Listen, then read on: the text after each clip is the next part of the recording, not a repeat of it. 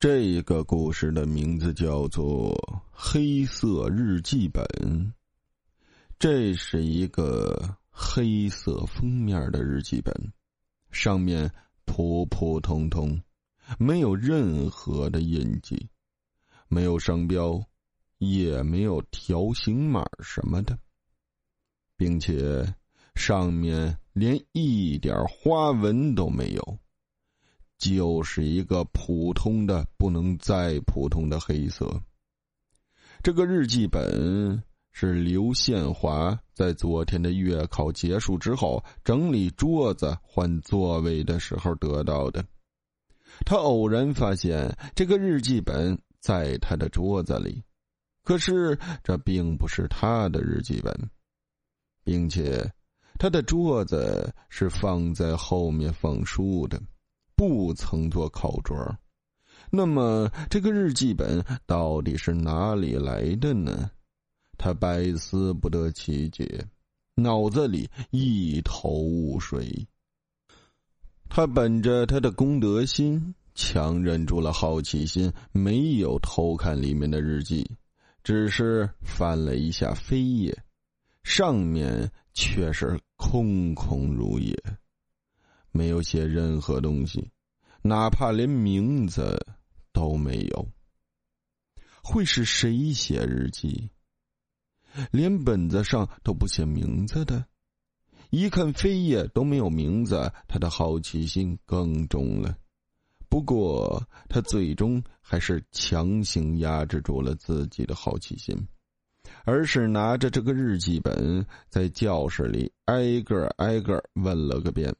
看到底是谁的日记本？只是当他从教室这边走到那边，从第一组第一个问到最后一组最后一个，却愣是没一个人承认这是他的日记本。问完了，日记本仍然是无主的，也就是说，这个日记本是我们班上的同学的。但是怕他自己已经看过，所以不好意思，便当做没人要喽。还是说这个日记本不是我们班上的？而这个时候，广播里放起了《风吹麦浪》，他看了一下墙上的挂钟，到了吃饭的时间了，他便把这个日记本随手往自己桌里一塞。便不再想这件事儿，转而飞快跑下楼去，到食堂吃饭去了。这一天的作业真多呀，他做着做着头都大了，也没再想那个日记本的事情。他已经没时间去想他了。他要是再浪费时间想七里八糟的东西，那他作业就别交了。可是不交作业是要罚告卫生的呀，他才不想去抹黑板、扫地什么的。这大冷天儿的，三节晚自习就那样让那个日记本冷清放在了桌子里。可是他不知道为什么，每节晚自习开始十分钟里，他都会出现不同程度的心悸感。每当他想要去行政办公室请假的时候，那种感觉又消失的无影无踪，着实让他感到很是无奈。慌慌张张忙完了三节晚自习，他从桌子抽屉里拿出了那个日记本，只是日光灯清冷的灯光照在这本子的封面上反射出来的光。让他感到很不舒服，可是到底怎么回事他却是又说不上来。而这个时候，走廊上响起了年级组长的喇叭声，叫他们赶紧熄灯，回寝室睡觉去。无奈，他只好拿着本子，关上灯，离开教室。看来。没办法了，还是先去寝室再说吧。想着，既然没人认领，那自己还是看一下内容吧。或许里面有一些证明身份的相关信息呢？他这样告诉自己，而他自己的好奇心也在支持着他这样行动。虽然他心里告诉他道德不允许这样做，可是他已经有了两个借口。犹豫了一下，他最终还是在手电筒光下翻来了日记本。没错，现在已经过了熄灯就寝时间。他是打着手电筒窝在被子里看的，可是翻开第一页，他就惊呆了。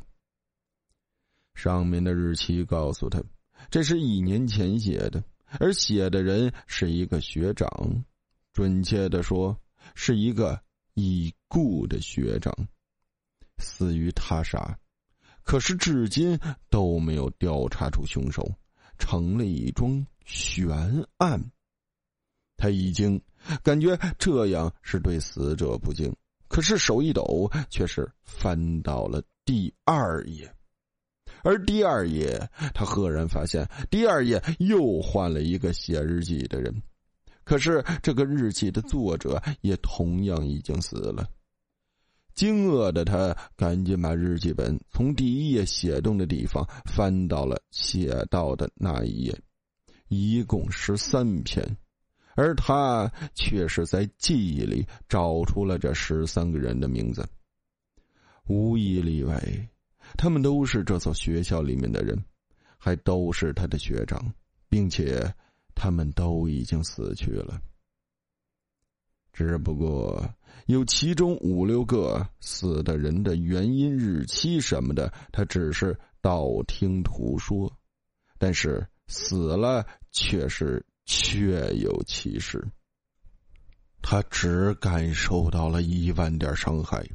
谁没事拿着这东西过来吓他，搞得他受惊不浅。他赶紧再次从第一页翻起，核对一下日期，竟然除了一个人之外，其余的人死的那一天都是在写了这日记的十三天之后，而那例外的一个人还是他道听途说的而已，十有八九还是流传的过程中搞错日期。可是这本日记，每篇日记里面流露出来的全都是深深的恐慌和预卜。